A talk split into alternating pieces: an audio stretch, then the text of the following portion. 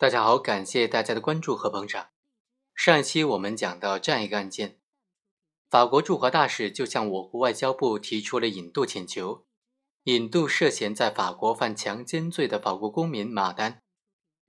法国在引渡的请求书当中就指控马丹在法国涉嫌性侵他的继子女，以及涉嫌强奸犯罪。法国认为他有权对马尔丹的犯罪行为进行审判。所以呢，向我国提出了引渡的请求。那我国在什么情况之下是可以拒绝引渡的呢？按照我国引渡法第八条和第九条的规定，我国不予引渡的情形呢，就分为应当拒绝的和可以拒绝的。今天就和大家简单的来分析一下。第一，我国法律当中规定的应当拒绝引渡的情形就包括以下几种了。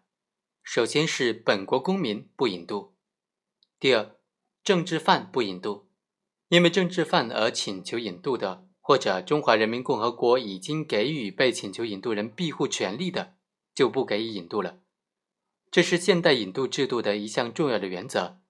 被国际社会所普遍的接受和接纳。政治犯不引渡，它是实现政治庇护权的需要。但是对于政治犯的界定呢，国际上还没有统一的规定、统一的标准，所以。就由被请求引渡国根据他的司法主权来确定了。第三是一事不再理原则。中国的司法机关对于引渡请求所指的犯罪，如果已经作出了生效判决，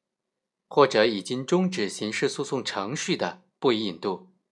对于已经超过诉讼时效，或者被请求引渡人已经被赦免等等原因，不应当追究被请求引渡人刑事责任的呢，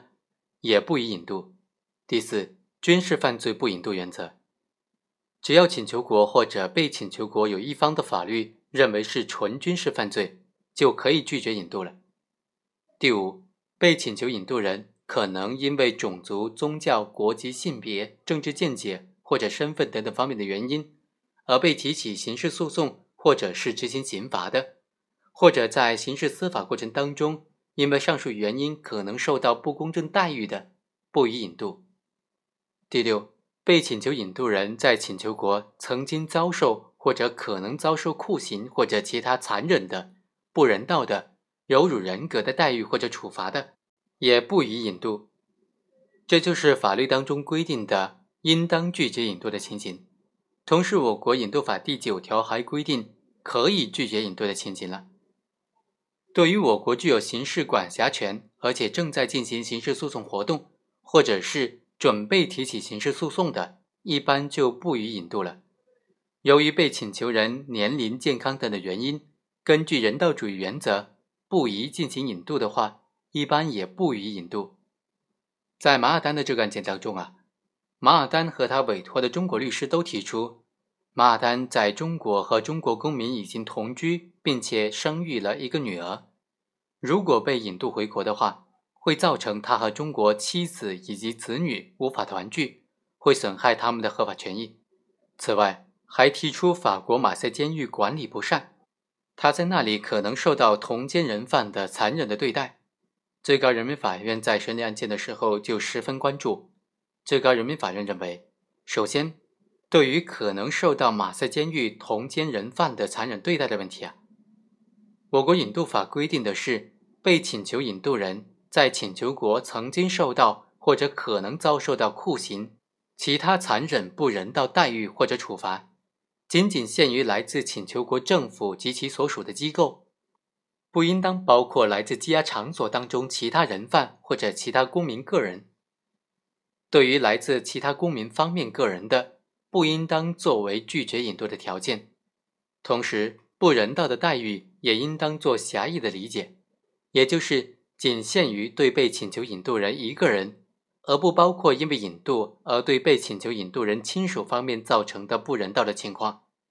所以，对于马尔丹及其律师提出的，如果他被引渡回国的话，会造成他和中国的未正式办理结婚手续的妻子及女儿无法团聚的问题，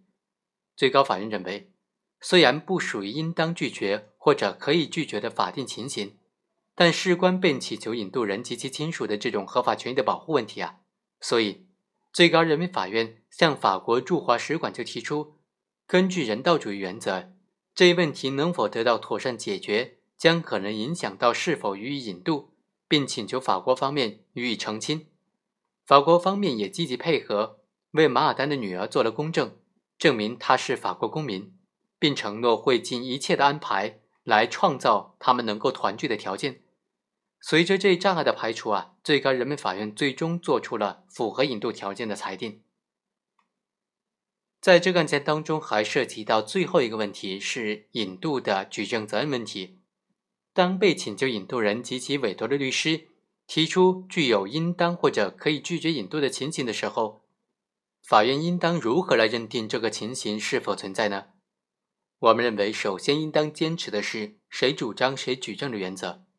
被请求引渡人及其律师对他所提出的意见负有举证的责任，也就应当提出相应的证据。但是，人民法院对这方面的证据要求不能够太严格，只要能够证明存在可能性就可以了。审理法院再根据他提出的意见及其证据，